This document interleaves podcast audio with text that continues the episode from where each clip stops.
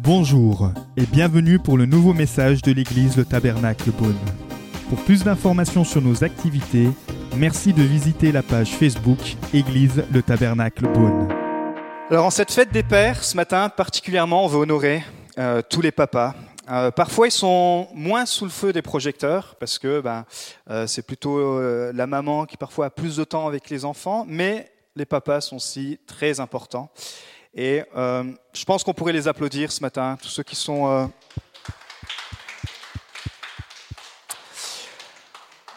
Alors pour certains, votre papa n'est peut-être plus de ce monde, pour d'autres peut-être la relation même avec votre père, euh, elle n'est est pas au top, pour d'autres c'est le contraire, vous avez une super relation. Mais pour d'autres, vous, allez bientôt être jeune papa, pour d'autres vous êtes devenu jeune papa, comme moi, pour d'autres vous êtes grand papa. En tout cas, j'ai envie de dire que tout le monde peut être un père spirituel. Et euh, euh, c'est ça la, bonne nouvelle.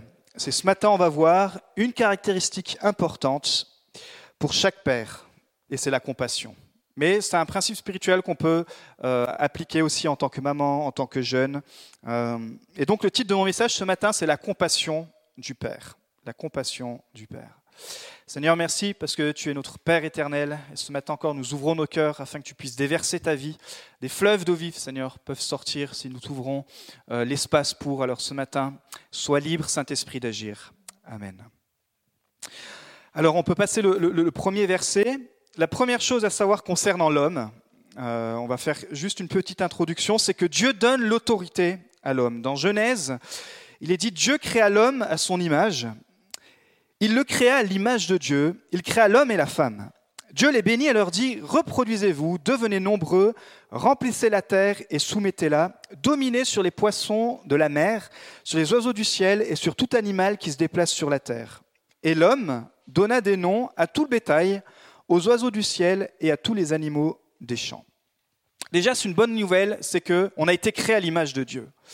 Donc, quand tu n'aimes pas qui tu es, entre, guillemets, tu es en train de, négocier avec comment Dieu t'a créé. On ne vient pas des singes, on ne vient pas des poissons, on ne vient pas de ce que tu veux, on vient de Dieu. Dieu nous a créés à son image. Donc tu es, tu es beau, tu es belle, euh, tu es une créature merveilleuse, même la parole dit. Et bien sûr, le monde a été euh, infecté par, le péché et parfois l'image de nous-mêmes euh, et l'image aussi de notre position a été affectée. Et notamment, bien sûr, ce matin, on va regarder euh, concernant l'homme. Dieu ne donne pas l'autorité à l'homme pour qu'il abuse des faibles. Vous savez, souvent, quand on arrive dans un nouveau poste de travail, on dit voilà, maintenant tu as l'autorité, tu vas être le chef. Et suivant le caractère des personnes, certains peuvent abuser de cette position.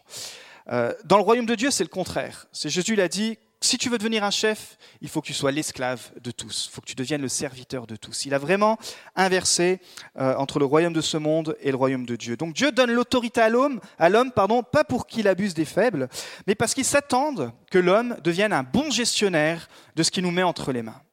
Il nous met entre les mains des finances, il nous met entre les mains le travail, il nous met entre les mains des dons, il nous met entre les mains la vie. Euh, c'est Moïse qui dira Apprends-moi à bien compter mes jours. Et la responsabilité de l'homme, qu'il soit célibataire, qu'il soit en, cou- en couple, c'est à compter ses jours pour que chaque jour, j'ai envie de dire, soit productif. Que chaque jour puisse remplir dans cette mission originelle de remplir la terre. On va dire, mais comment je peux remplir la terre? Ben Déjà, c'est remplir la mission que, que Dieu t'a donnée, peut-être dans ton travail, d'être cet homme cette personne qui est productif, peut-être dans, ton couple, d'être ce mari qui n'a pas l'autorité pour abaisser sa femme, mais au contraire, qui, qui pousse sa femme à, aller plus loin. Euh, et peut-être en tant que célibataire, apprendre ton autorité, dire je, je domine mes passions et, et, et- je domine en montrant l'exemple que c'est possible de d'être un chrétien et d'être un bon gestionnaire. Je crois que la, gestion, c'est quelque chose que, que parfois on laisse de côté. On dit ah mais ça c'est des principes euh, c'est du management, c'est du leadership. Oui, mais c'est la première mission que Dieu t'a donnée, c'est de gérer. Quand tu commences à recevoir euh, les finances, la richesse vient de Dieu et Dieu te demande de gérer ces finances. Quand, tu commences à avoir une relation, Dieu, en tant qu'homme, il te demande de gérer cette relation. Quand tu commences à avoir des enfants, Dieu te demande de gérer aussi cette, euh, cette richesse, etc. Il veut qu'on soit productif. Il a dit reproduisez-vous. Alors il veut qu'on soit productif euh, en faisant des, enfants, bien sûr, mais il veut qu'on soit productif dans tout ce qu'on fait. Ça, c'est la mission de l'homme. Vous savez, il y a un super bouquin de John Eldredge qui s'appelle euh, L'âme indomptable. Pour tous les gars, je, le conseille vraiment. Et il dit en résumé que c'est inscrit dans l'ADN de l'homme d'être un aventurier. L'homme a besoin d'être un aventurier, il a besoin de relever des défis, mais la plupart des hommes sont devenus des missionnaires. Euh, on va le voir petit à petit. Pourquoi? Parce que euh, on a une faiblesse chez l'homme, c'est que Dieu nous donne la puissance, il nous donne l'autorité. Là, il a donné à l'homme la puissance de nommer tous les animaux. C'est-à-dire que la parole de l'homme, elle a, une parole créatrice, elle a aussi une parole identitaire. Euh, avec le groupe des jeunes, on regardait vendredi l'identité, d'où vient notre prénom. Et j'étais surpris, peut-être parce que je viens d'un milieu chrétien, mais j'étais surpris de voir qu'aucun des, des, uns et des autres ne savait euh, pourquoi ils avaient leur prénom ou d'où venait l'origine de leur prénom. Alors chacun a regardé sur Internet et c'est incroyable. On a vu qu'il y a des prénoms qui voulaient dire brillant. On a vu qu'il y a des prénoms qui voulaient dire euh, littéralement euh, leader. On a vu qu'il y avait des prénoms qui... Il y avait une identité déjà inscrite en eux, mais dans leur prénom, dans leur propre prénom, il y avait déjà, j'ai envie de dire, une vision que peut-être même leurs parents n'étaient pas au courant qu'ils avaient donné. Et j'aimerais dire que le rôle de, l'homme, le rôle du père, le rôle de l'homme, c'est de nommer les choses, c'est de, de, pouvoir prendre position et de dire non quand il faut dire non, de dire oui. Et là, il a donné l'autorité à l'homme de nommer tous les animaux. Il aurait pu aussi faire ce travail avec la femme, il a dit non, je vais donner ce travail-là à l'homme. Et bien sûr, la femme est complémentaire. On n'est pas là pour faire du machisme, hein, vous avez bien compris. La dernière fois, c'était la fête des mères, et euh, ma femme a apporté sur ce message, donc c'est un message complémentaire. Mais j'aimerais réveiller le cœur des hommes ce matin, et le cœur des pères, le cœur des jeunes, pour dire, on a reçu une autorité, l'autorité de nommer les choses, l'autorité de dominer les choses. Puis, euh, une chose aussi que Dieu demande à l'homme, particulièrement, c'est qu'il demande la redevabilité. Euh, tu peux mettre l'autre verset. Donc Adam et Ève ont été séduits, on est toujours dans la Genèse, ils ont été séduits par, le serpent et ils ont commis euh, le péché. C'est ce qui les a séparés de Dieu. Et alors qu'ils étaient dans ce, jardin, Dieu va commencer à les chercher comme il faisait chaque jour. Mais là, ils vont se cacher. Ils vont avoir peur parce qu'ils ont désobéi à Dieu. Et alors qu'ils cherchent, devinez qui Dieu appelle en premier. Justement, le verset nous dit, Cependant, l'Éternel Dieu appela l'homme et lui dit, Où es-tu? Et l'homme répondit, J'ai entendu ta voix dans le jardin et j'ai eu peur, parce que j'étais nu, parce qu'il venait de commettre le péché. Alors je me suis caché. Et ça, c'est un peu la génération et c'est un peu la faiblesse des hommes. La faiblesse des hommes, c'est cette tendance à culpabiliser et cette tendance à démissionner, cette tendance à pas assumer en fait le rôle. Et euh, bien sûr, cette tendance peut être rachetée, et, euh, c'est le but de, ce message. Mais c'est aussi de se, positionner, de se dire Ah ouais, Dieu, il est venu chercher l'homme. Les deux avaient péché, euh, c'est même la femme qui a été séduite en premier. Mais parce que Dieu avait déjà donné l'autorité à l'homme de gérer son couple, de gérer la tentation, et l'homme s'est laissé séduire. Il aurait dû reprendre sa femme, il aurait dû dire Écoute, non, on va dire stop, on va dominer sur cette situation. Donc quand Dieu se balade, il cherche l'homme, et l'homme, il se cache. L'homme, il a eu peur, il a dit, oh purée, ça y est, j'ai gaffé. Et la tendance de l'homme, c'est de démissionner. Donc, il se cache. Et pourtant, Dieu le cherche avec amour. Il dit, mais où es-tu? Je cherche, je te cherche, je cherche un homme. Et ce matin, Dieu est encore là avec ce même appel. Et c'est un appel pour cette génération, un appel pour la génération qui va arriver, un appel qui a toujours été là. Il cherche des hommes qui acceptent l'autorité, mais qui acceptent la redevabilité. C'est-à-dire que dans votre couple, c'est l'homme qui a la redevabilité devant Dieu dans, votre, situation de célibataire, c'est vous qui êtes redevable devant Dieu. Moi, en tant que papa, c'est moi en premier que Dieu va venir chercher s'il y a quelque chose qui ne se passe pas bien dans mon couple. Me dire, bah, c'est toi que à toi j'ai donné la capacité du leadership, pas de dominer, comme on a dit, pas d'abuser, mais de d'élever et de protéger et de gérer ce que je t'ai donné.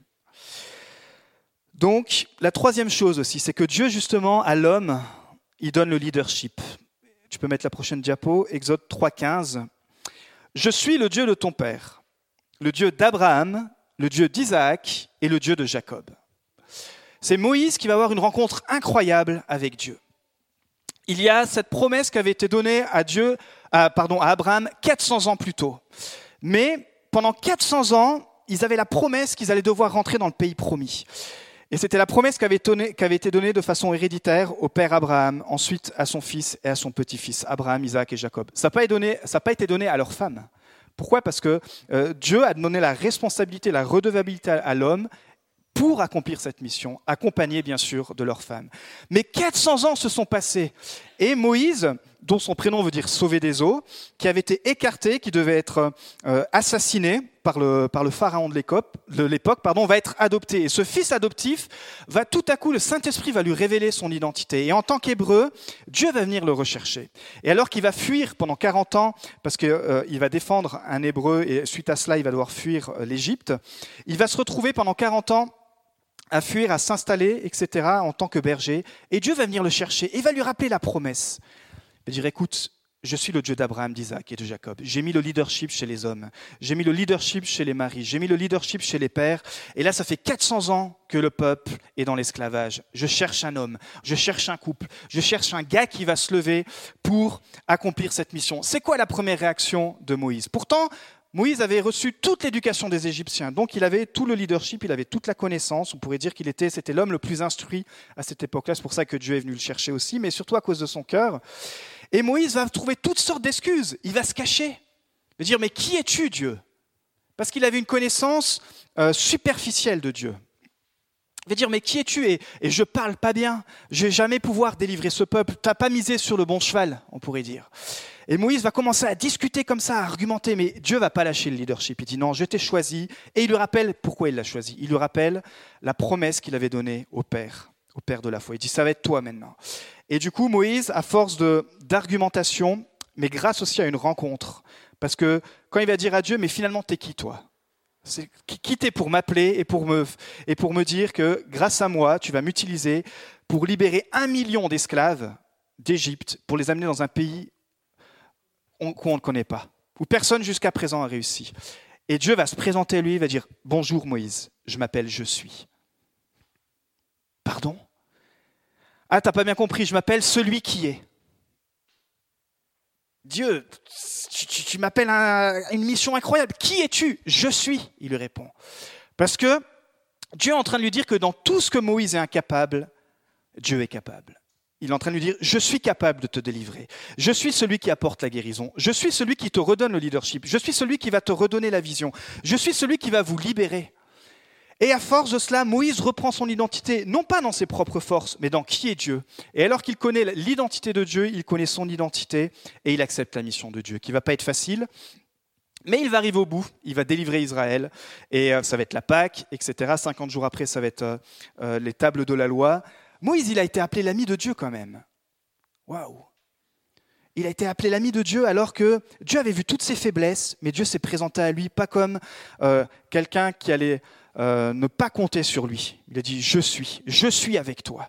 Je suis celui qui peut te permettre euh, dans ton couple d'amener une vision. Je suis, et ce matin, c'est ce qu'il aimerait te dire. Peut-être que en tant qu'homme, tu as été blessé par la vie, tu as été blessé par, par le travail, par tout ce que tu veux, et Dieu te rappelle ce matin, il te rappelle cette mission qu'il est le je suis. Et avec tous les compléments possibles dont peut-être nous, on pourrait le remplir. Euh, tu as une saison, peut-être tu te dis, mais moi je suis incapable. Puis moi je suis perdu, et je suis malade, et je suis faible, et je suis, et je suis euh, sans force, etc. Et Dieu te dit, oui, je connais tout ça. Mais moi, je suis ta consolation, moi, je suis le roi, moi, je suis le bon berger, moi, je suis fidèle, moi, je suis le roc, moi, je suis la source. Il y a tellement de qualificatifs dans la nature de Dieu. Et c'est pour ça qu'à chaque fois, quand les hommes de Dieu rencontraient Dieu, Dieu se présentait sous un nom. Il disait, voilà, je vais être celui qui pourvoit. Et tu as besoin de me connaître dans cette identité. Je ne sais pas pour toi en ce moment quelle est l'identité de Dieu, quelle est ton image de Dieu, mais Dieu appelle des pères des hommes à se lever pour sa mission. Et une des missions, c'est à transmettre la foi dans ton foyer. On voit ça dans le peuple, dans le peuple juif où c'était euh, une réglementation où il fallait enseigner les enfants. Et ça, ça vient dans le rôle des parents. En tant que père, en tant que, en tant que mari, tu dois euh, te tenir et et transmettre quelque chose à tes enfants. Tu dois lire peut-être chaque jour hein, ces, histoires de la Bible et tu dois toi-même, si tu comptes que sur l'école du dimanche, c'est pas comme ça que la transmission doit se faire. L'école du dimanche, c'est une perf que les gamins reçoivent une fois par semaine. Et c'est déjà très bien. Mais la vraie éducation, elle revient dans le foyer. Et c'est au rôle du père de dire, bah voilà, écoute chérie, écoute mon fils, ma fille, voilà, à partir d'aujourd'hui, déjà on va prier tous les jours pour ce que Dieu nous donne. Et puis chaque soir, peut-être on va prendre 5-10 minutes et je vais t'enseigner les histoires de la Bible. Et il y a tellement de supports pour enseigner les enfants. Mais ça, encore une fois, il y a beaucoup de pères démissionnaires parce qu'ils disent, ah, mais ça c'est le travail de la femme. Non, ça, ça revient au rôle de l'homme. Et quand l'homme et la femme sont en accord, j'aimerais vous dire que ça transmet quelque chose. Moi, je viens d'un foyer chrétien, comme je vous l'ai déjà dit. Et j'ai toujours vu mes parents nous transmettre ça. C'est mon père qui avait eu la vision, qui avait reçu de quitter l'Italie pour devenir missionnaire en France, et ma mère a suivi avec mon grand frère et moi-même. Mais j'ai toujours vu mon père euh, et mes parents d'ailleurs ensemble appliquer ce principe. Le principe de la dîme, je les ai toujours vus nous enseigner ça depuis tout petit, et pourtant ils sont passés par des, sacrées galères. Mais toujours les, les, principes spirituels et les histoires, et qui était Moïse, et ci et ça, et parfois c'était juste cinq minutes.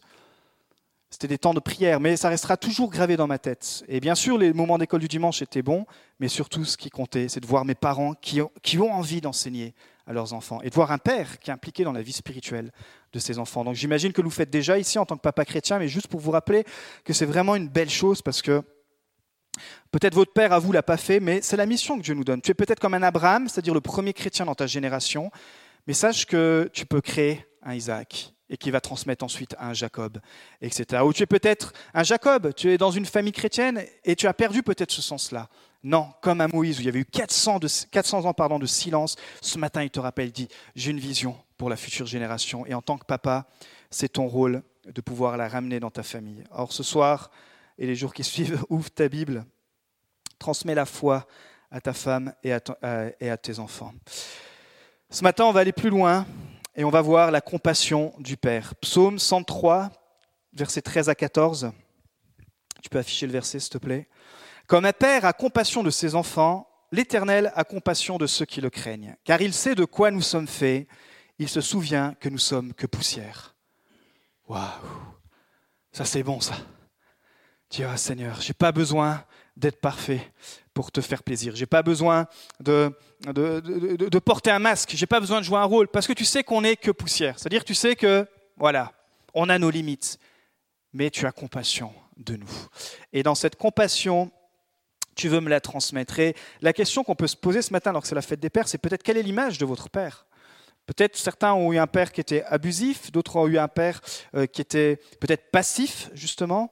Euh, peut-être vous avez eu un bon père terrestre, peut-être certains ont eu un mauvais père terrestre. Mais Jésus dira que nous avons un bon père céleste, en tout cas, et que lui prend soin de ses enfants, et qui rachète cette filiation, qui rachète euh, cette, cette identité Peut-être vous n'avez pas connu votre père. Vous dites, mais pour moi, c'est difficile de voir Dieu comme père parce que je ne connais pas mon père.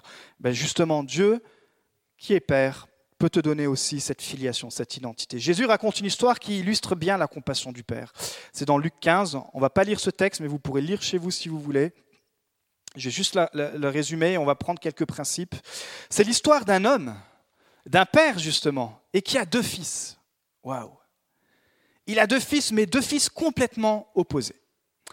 Il a le fils aîné où c'est le premier de la classe. Tous les deux travaillent pour lui, mais le fils aîné est vraiment, euh, il, déborde jamais. Il travaille dans les champs, il travaille très dur. Il est vraiment obéissant. Et puis il a le fils cadet qui commence à traîner de la patte. Et euh, ce fils cadet, il va même déborder, parce qu'à un moment donné, il va aller voir son père et il dit Père, donne-moi la part de mon héritage. Faut se rendre compte qu'au premier siècle, en Palestine, faire cette demande à son père, c'était comme souhaiter sa mort. Alors le père se prend ça dans la tête, il dit Waouh, mais pourquoi mon fils? Pourquoi tu veux quitter le domaine? Tu as tout ce qu'il faut ici. Tu as, tu as le travail, tu as les amis, tu as, de la richesse, tu as l'abondance. On, on, est dans une bonne situation. Non, père, donne-moi la part de mon héritage. Dit Mais tu sais que ce qu'on est en train de nous demander, c'est que littéralement, tu es en train de mettre en péril même le commerce de notre, de notre famille. Regarde ce qu'on est en train de bâtir. C'est vraiment un héritage que je veux vous laisser. Pourquoi tu veux maintenant ton héritage? Donne-moi mon héritage, un point, c'est tout.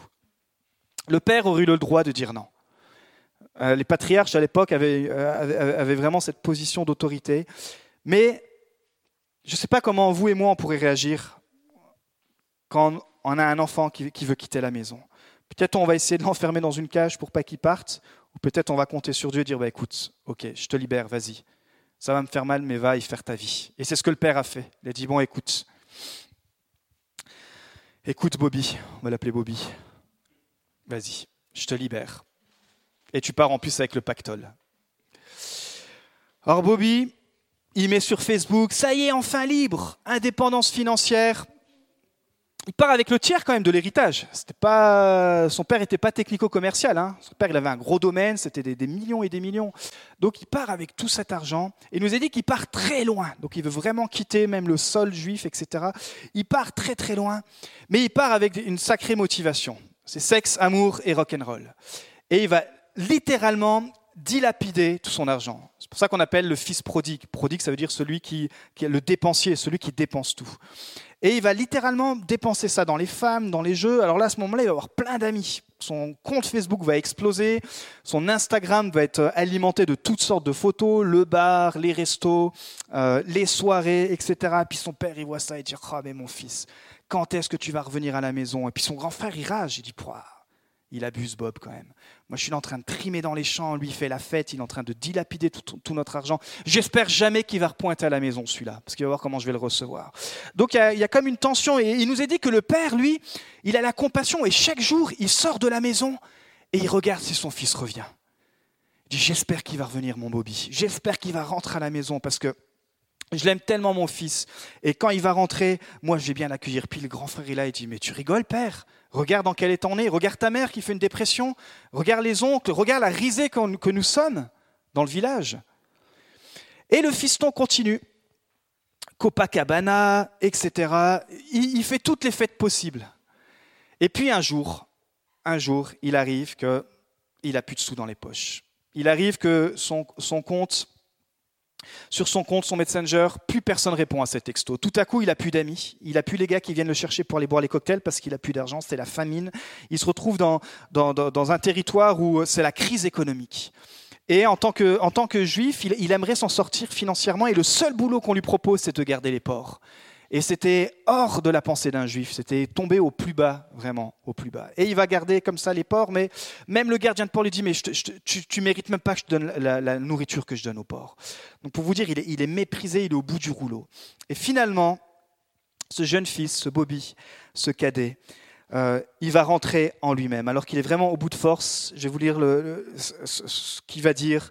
Il se mit à réfléchir et se dit, Combien d'ouvriers chez mon père ont du pain en abondance et moi ici je meurs de faim Je vais retourner chez mon père, vers mon père, et je lui dirai.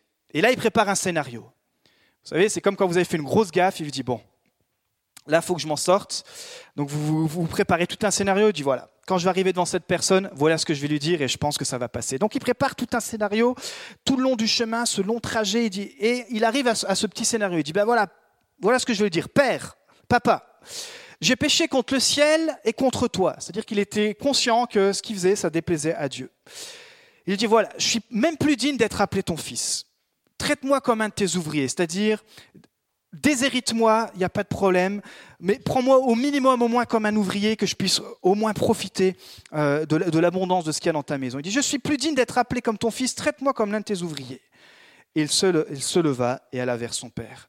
Et son père, qui chaque jour, après avoir checké la météo, après avoir regardé les semences, après avoir lancé les machines, les gars et tout, à 6 heures du matin, il sortait alors qu'il y avait le lever du soleil. Et comme chaque matin, il regardait. Et pour une fois, à l'horizon, qui pointe Bobby. Bobby qui arrive de très loin, il voit que, que, le gamin marche vraiment euh, avec difficulté. Et il se dit, j'ai pas envie que mon fils fasse demi-tour. Parce que je sais que ce mon fils est en train de se dire. Il est en train de se dire, jamais mon père va m'accepter, encore moins mon grand frère. Et le, et le père, à ce moment-là, il dit, il faut que je fasse quelque chose. Et il, il lui laisse même pas le temps de se retourner à son fils. Il court à sa rencontre. Il dit, je vais, je cours à la rencontre de mon, de mon jeune fils, de mon Bobby, parce que j'ai pas envie qu'il fasse demi-tour. Et alors qu'il court, son, son fils voit son père arriver en courant et il le serre dans ses bras. Et waouh, le fils ressent vraiment la compassion du père. Et il commence à sortir son argumentaire. Il dit voilà, père, écoute, ah, je suis plus digne et traite-moi. Et son père lui coupe la parole. Il dit écoute, je reçois ton, pardon, je reçois euh, ta requête, mais maintenant tu fais partie de la maison, tu es revenu à la maison. Tu, tu retrouves cette relation, la Bible appelle ça Abba, Père. Dans Galates 6, il dit, et parce que vous êtes fils, Dieu a envoyé dans nos cœurs l'esprit de son Fils, lequel crie Abba, Père. C'est Abba Père, c'est la relation la plus intime qu'un fils peut avoir avec son père, qu'une fille peut avoir avec son père. C'est la relation la plus intime, euh, plus intime qu'avec un père terrestre. C'est la relation que tu peux avoir si tu as manqué d'un père terrestre avec le Père céleste. C'est la relation où le Père prend soin de ses enfants. C'est quand Christ va être dans le jardin de Gethsemane qu'il va être euh, à, à deux doigts d'être crucifié. Quand il va appeler son Père, il va appeler par Abba. Il va dire Abba, Père et il va sentir la présence de Dieu qui va lui donner la force de surmonter cette épreuve. Je crois que notre plus grand privilège en tant que chrétien, en tant que croyant, c'est de pouvoir connaître Dieu, mais de pouvoir le connaître en tant que Père. Parfois, on, oublie cette dimension. On oublie que Dieu, euh, c'est pas juste, euh, c'est pas cette dimension d'un Dieu qui est tout le temps là en train de nous regarder, de nous juger, de voir si on s'est trompé et de nous amener une condamnation. Et euh, si je perds mon travail, c'est parce que j'ai pas été droit devant Dieu. Et si je, et si je, et si je loupe mes examens, c'est parce que je n'ai pas été droit devant Dieu. Non. Dieu est Abba Père, il aime ses enfants. Tout ça nous arrive dans la vie parce qu'on fait partie d'un monde qui a été euh, influencé par le péché et même à des bonnes personnes, il arrive des mauvaises choses. Mais Dieu reste celui qui t'aime, c'est le Abba Père. Et les enfants devraient toujours pouvoir compter sur leur Père. Et je crois qu'en tant que, en tant que père, on peut s'inspirer de ça et se dire bah, quelle relation je vais développer avec mes enfants. Peut-être que la relation que j'ai avec mon père n'était pas top, mais moi je peux la changer et je vais avoir une relation d'intimité où il peut compter sur moi. Où quand il va falloir apporter la correction, j'apporterai la correction, mais quand il faut apporter l'encouragement, alors je vais apporter l'encouragement. Waouh C'est vraiment la compassion du père qui est à l'extérieur et qui attend que son fils, que son fils rentre. Vous savez, mon, père, j'étais marqué d'une expérience. À l'époque, on habitait à Chalon-sur-Saône, dans, les quartiers euh, à côté de la ZUP. Et puis euh, souvent, la nuit, le soir, en bas, il y avait les jeunes qui faisaient tout un, beaucoup de bazar, quoi, qui faisaient beaucoup de bruit. Et puis, moi, j'en ai rien su, mais c'est les jeunes du quartier qui m'ont dit, me dit, écoute, euh, Antonio, c'est ton papa? Je fais, ouais, pourquoi? Il fait, bah écoute, il y a un, soir cette semaine, ton père, il est descendu et il a vu qu'on faisait le bazar, mais au lieu de nous engueuler, il nous a apporté des boissons, et c'est au milieu de la nuit, hein, et il a discuté avec nous et tout. Et on a compris que dans ce bâtiment, bah, on ne viendrait plus faire le bazar. Je fais waouh. Et mon père, il a, ce cœur de compassion. Et je crois que quand on répond par la compassion, on peut s'attendre à ce qu'il y ait des choses qui changent. Et euh, ici, le Père a répondu par la compassion. C'est le Père qui qualifie les disqualifiés. Il nous a dit qu'il va lui donner le plus beau vêtement. Parce que le fils est arrivé en guenille et il va lui donner le plus beau vêtement. En fait, il redonne la dignité. Le rôle d'un père, c'est de redonner la dignité à ses enfants. Le rôle d'un père spirituel, c'est de, de, redonner la dignité euh, aux enfants de Dieu. Le rôle d'une mère aussi, bien sûr. Le rôle, le rôle d'un homme, c'est ça. C'est d'utiliser son autorité pour redonner de la dignité. Waouh la dignité à ta fille, la dignité à ton fils, de prendre sa défense, de pouvoir te tenir là quand il a accusé faussement, de pouvoir rendre la dignité à ton fils, à ta fille il enlève le, sale et il met le plus beau. Ensuite, il lui, redonne l'anneau. Et en fait, c'est littéralement, c'est comme il redonne accès à son fils, à tout le territoire du Père. Il dit voilà, avec cet anneau maintenant, tu vas pouvoir à nouveau faire du commerce. Avec cet anneau maintenant, tu refais partie de la famille. Avec cet anneau, toutes les portes du commerce vont être ouvertes. Et euh, le rôle du Père, c'est aussi ça, c'est d'inviter les fils et les filles à dire bah, regarde la bénédiction. Le rôle du père, c'est de transmettre la bénédiction à ses enfants. C'est la signature de la famille. C'est l'identité, dire voilà, tu fais partie de la famille. Et en tant que famille, tu n'as pas le droit de te laisser traiter comme ça. En tant que famille, tu peux aller dans tel projet. En tant que fils de Dieu, voilà à quoi euh, tu es appelé. Et puis finalement, après lui avoir mis le vêtement, lui, lui remis l'anneau, il lui met les sandales. Parce qu'il est arrivé pieds nus. Et pour l'époque, c'était un symbole très fort parce qu'il rentre à la maison en tant qu'esclave. Les symboles de, ceux qui n'avaient pas de chaussures, c'était les esclaves. Et le père dit Apportez vite ce vêtement, apportez vite l'anneau et remettez vite les sandales. Il dit Maintenant, mon fils, je, vais restaurer ton identité et maintenant je vais te mettre les sandales parce que tu vas plus marcher parmi les porcs. Tu vas plus marcher parmi ce qui te rend esclave. Tu vas plus marcher parmi la saleté. Mais avec ces sandales, je vois du potentiel en toi. Et tu vas marcher dans la destinée que Dieu a pour toi. Et euh, vous savez, nous, on est une génération où on n'a pas grandi avec euh, ce genre de discours. Euh, pas de problème, j'ai eu des super parents, mais ce n'était pas dans, l'air du temps de, pousser les enfants, de croire au potentiel des enfants. Et, et moi, je crois que Dieu m'a donné cette révélation Et encore quand je lis ces textes, je crois que c'est ça le rôle d'un père. C'est de voir le potentiel dans ses fils et dans ses filles et de libérer, de dire écoute, on va te mettre les sandales, peut-être ça va me coûter cher, peut-être ça va me coûter de la formation, etc. Mais on va libérer le potentiel. Ce que Dieu a dans ta vie, je veux que ça sorte. Et peut-être que tu iras plus loin que moi et j'en serai pas jaloux. Peut-être ça sera complètement dans une autre direction que moi j'avais pas vu, mais on va prier ensemble et puis on, va te mettre les sandales et tu vas plus être esclave. Parfois on a, on a des enfants qui sont esclaves de toutes sortes de choses, qui finissent dans l'addiction et la réaction des parents c'est la peur, bien sûr le rôle du Père, le rôle de Dieu notre Père dans nos addictions, dans, dans, ce qu'il voit de mauvais en nous, c'est pas en train de dire bah, je jette l'éponge, je dis non, je reste dehors et je prie à genoux et je crois que Dieu va changer ta situation et qu'il utilisera ça pour sa gloire. Romains 8, 15, vous n'avez point reçu un esprit de servitude pour être encore dans la crainte, mais vous avez reçu un esprit d'adoption par lequel nous crions Abba Père. Et il célèbre la vie ils vont tuer le veau gras. C'était vraiment pour une occasion particulière. Donc le père va jusqu'au bout. Et puis il va devoir gérer pour terminer la colère du fiston. Vous savez, le grand frère, il n'a pas du tout aimé cette situation. Il dit, mais il s'en sort bien finalement, le petit frère. Peut-être qu'on aurait réagi pareil, on dirait, mais quand même, ça fait des années qu'il est parti, il a tout dilapidé, puis pour lui, tu offres un, veau gras, moi, tu n'as jamais rien fait, père. Et puis regarde comme j'ai été droit, comme j'ai loupé aucun culte, j'ai loupé aucune réunion de jeunes, je me suis marié, et puis pour moi, tu n'as jamais rien fait de tout cela. Et le père doit aussi gérer, éviter le favoritisme. Et il ne va pas rejeter le, grand-fils en disant Toi, tu rien compris. Il dit Non, écoute. Et il va lui expliquer. Il va lui dire Tu es tout mon enfant. Il lui rappelle qui il est. Mon enfant, tu es toujours avec moi. Et tout ce que j'ai est à toi. En fait, le, le grand frère, il n'avait jamais compris finalement que son père, ce n'était pas juste un patron, mais c'était son Abba Père. Et parfois avec Dieu, on réagit un peu comme ça. Et parfois aussi dans relationnel, euh, dans les relations entre père-fils, il, y a, cette notion de, chef, etc. Euh, et, le père dit mon enfant. Il dit pas mon ouvrier, ou il dit pas mon, dit mon enfant. Il lui rappelle qui il est lui aussi. Il dit mon enfant, tu es mon enfant. Et il va lui dire mais tu es toujours avec moi.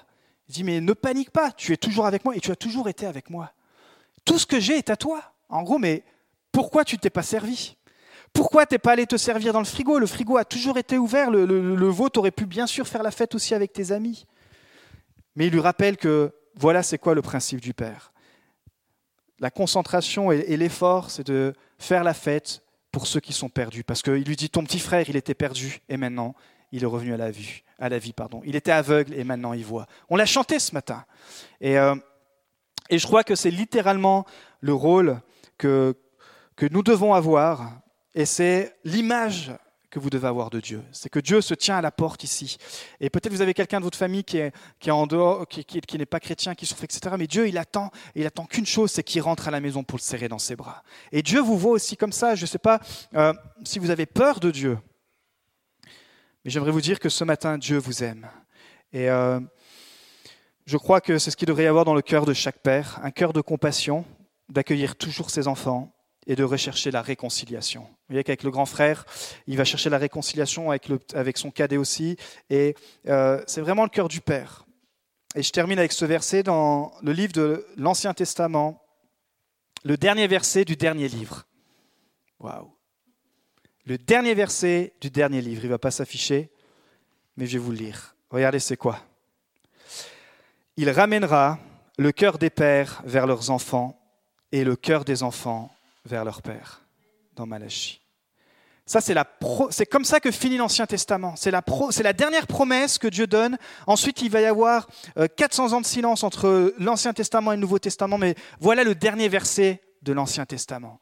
Dieu ramènera le cœur des pères vers leurs enfants et le cœur des enfants vers leur père. Et je crois que quand on arrivera à vivre cela, alors on va complètement changer notre génération. On va complètement changer même euh, la vision de la famille. Quand père et enfant sont réconciliés, quand le cœur des pères est pour les enfants, quand les enfants sont pour le cœur des pères, il est dit honore ton père et ta mère. C'est euh, d'ailleurs la, première promesse avec une récompense. Je termine. J'aime ce film Les Pépites. Si vous pouvez le voir, c'est vraiment un beau film. Parce que ce film, il raconte l'histoire d'un couple chrétien qui euh, dévoue leur vie, euh, un couple français, qui dévouent leur vie au Cambodge, pour les enfants du Cambodge, et particulièrement pour les enfants qui vivent dans les décharges du Cambodge. Ils ont reçu l'appel et ils ont répondu. Et à un moment, le plus touchant passe, je trouve, dans le film, c'est quand justement ils sont au Cambodge. Et puis ils accueillent les enfants dans leur orphelinat. Et un soir, il y a une de leurs filles adoptives qui se sauve pour retourner dans la rue. puis qui se sauve pour retourner d'où elle vient. Et le père, complètement euh, pris par la situation, il y a tellement d'enfants, vous savez, puis les enfants font tellement la misère, ils peuvent dire, bon, ben voilà, elle est retournée dans la rue, tant pis, quoi. Plus de 10 000 enfants. Mais là, il y a cette fille-là qui sort, et le père, il dit non, je vais aller à la recherche de ma fille, ma fille adoptive. Il la cherche toute la nuit, il, fait le, il, reva vers les endroits où elle, dans son passé, elle avait l'habitude de l'aller. Et finalement, au bout de la nuit, il la trouve. saine et sauve. Et il lui dit, ben, avec douceur et gentillesse, il lui demande, mais ma fille, pourquoi as-tu quitté la maison? Tu sais que nous sommes tellement inquiétés pour toi, euh, nous avions peur qu'il t'arrive quelque chose, et la petite fille, elle va, elle, répondre, écoutez bien, je ne savais pas que quelqu'un viendrait me chercher. Mes parents m'ont abandonné, ils ne se sont jamais souciés de moi. Mon père n'est jamais, jamais venu me chercher dans la rue. Je ne pensais pas être digne d'être aimé. Elle, dans son système de pensée, dans son fonctionnement, elle n'avait pas encore reçu cette nouvelle identité. Elle, fonctionnait encore sur le passé. Elle dit non, l'amour de ce couple pour moi, c'est pas possible. Moi, mes parents, mon père n'est jamais venu me chercher, donc je vais aller dans la rue. Et elle est tellement surprise de voir son père adoptif venir la chercher. Elle dit mais moi, mes parents sont jamais venus me chercher dans la rue. Et alors le père, avec douceur, la regarde et lui dit ma fille, est-ce que tu veux rentrer à la maison? Et là, la fille la chope dans les bras et dit Oui, je veux rentrer à la maison. Et depuis ce jour, elle n'a plus jamais quitté la maison et au contraire, elle est devenue une ambassadrice de cet orphelinat. Et je crois que ça représente très bien l'image de Dieu et de l'humanité. Dieu le Père, il voit des hommes, des femmes sur terre qui, qui, sont perdus, qui tâtonnent dans les soucis, dans toutes sortes de choses, et il dit, mais moi, je ne t'ai pas abandonné. Peut-être que, euh, effectivement, la vie te fait croire que Dieu est mauvais. Peut-être que ton père terrestre, tes parents terrestres t'ont abandonné. Mais moi, j'ai toujours eu le regard sur toi. Alors oui, peut-être c'est dur ce que tu as vécu, mais rentre à la maison. Viens découvrir le Père. Abba, Père. Levons-nous, nous allons juste terminer par la prière ce matin. Nous espérons que vous avez apprécié le message de cette semaine. Pour plus d'informations sur notre Église, Merci de visiter la page Facebook Église le Tabernacle Beaune.